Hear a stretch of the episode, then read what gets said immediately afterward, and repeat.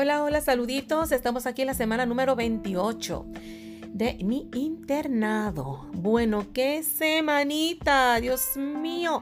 Miren, aquí comencé yo yendo a hablar con el director para tratar de aclarar ciertos puntos de una situación que había surgido, pero realmente les tengo que decir que en esta vida siempre es bueno hablar.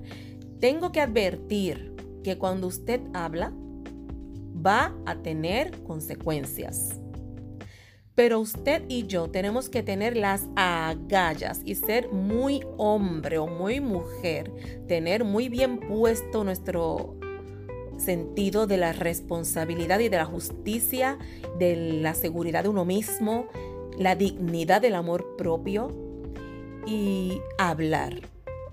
Va a haber ocasiones que las cosas no sucedan como nosotros pensamos, pero una voz que dice algo que está pasando mal, algo que es injusto, algo que afecta, es un granito de arena porque puede que ya la persona quizás no hace absolutamente nada, pero ya la persona está al tanto, ya la persona lo sabe, ya uno ha tomado acción.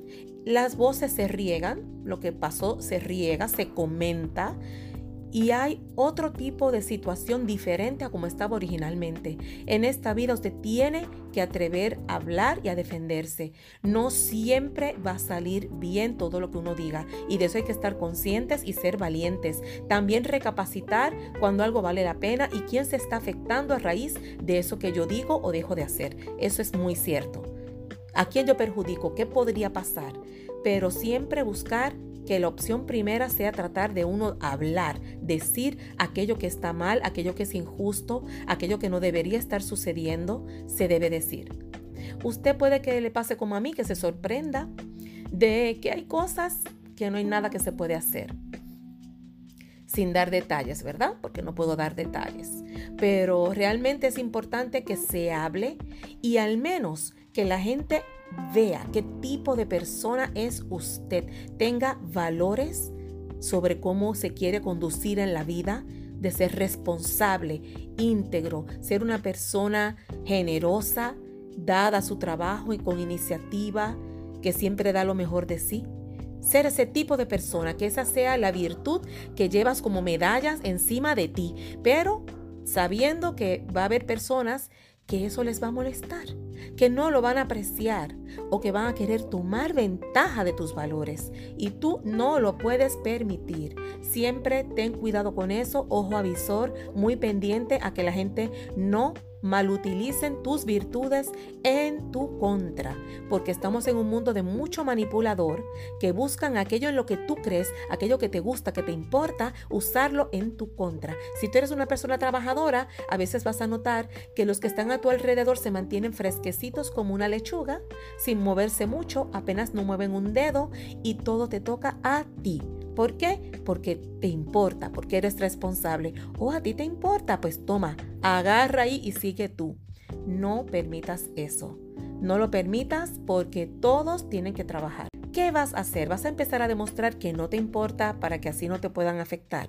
No, tú tienes que seguir siendo tú, pero con una visión, con una conciencia de que el que está a tu lado, trabajando contigo, puede sentir envidia y no ser buen compañero, buena compañera contigo. Tienes que tener conciencia de que la persona puede que no esté siendo el mejor compañero en un momento dado y utilice incluso tus virtudes y tus preocupaciones en tu contra. ¿Qué tú vas a hacer? Siempre da lo mejor de ti. Da lo mejor de ti, que el tiempo da la razón. Te va a pasar como me ha pasado a mí, que la gente me miran y se sorprenden. Pero ¿cómo es posible que hayan comentarios negativos sobre ella? Cuando vienen a ver, se dan cuenta de que son chismes que son personas que quieren hacer daño. Pero eso no es de la noche a la mañana. Eso no es de la noche a la mañana. Eso es que la persona trabaja con uno y se queda observando a uno a ver quién es esta, quién es esta persona, cómo es esta persona, para descubrir quién eres tú en realidad. Calla a los demás con tu excelencia en lo que haces, siendo una persona discreta que se sabe defender sin hundir jamás a otro. Tú viste a otro haciéndolo mal, no digas nada, pero no permitas que te culpen a ti o digan que fuiste tú. Eso jamás. Porque a veces uno por defender hace cosas que después termina perjudicándose. Esto lo aprendí de la peor manera. Porque inclusive personas que yo he hecho las cosas por ellos, ni se asoman a defenderme.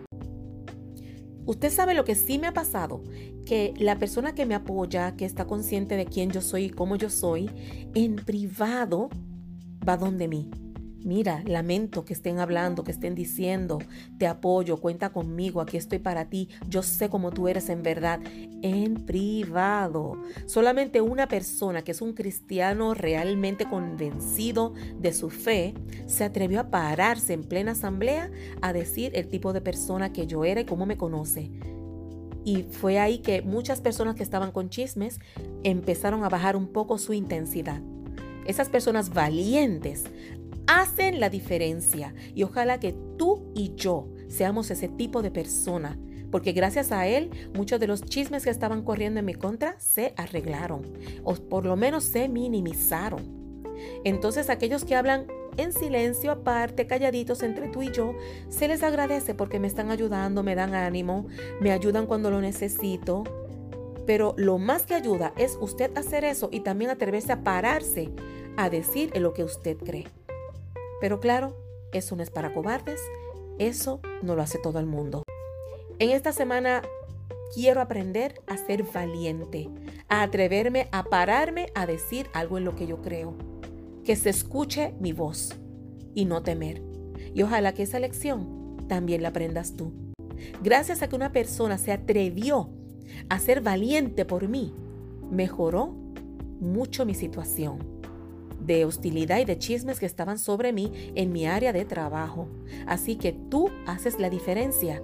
Tú y yo hacemos la diferencia cuando nos atrevemos a hablar.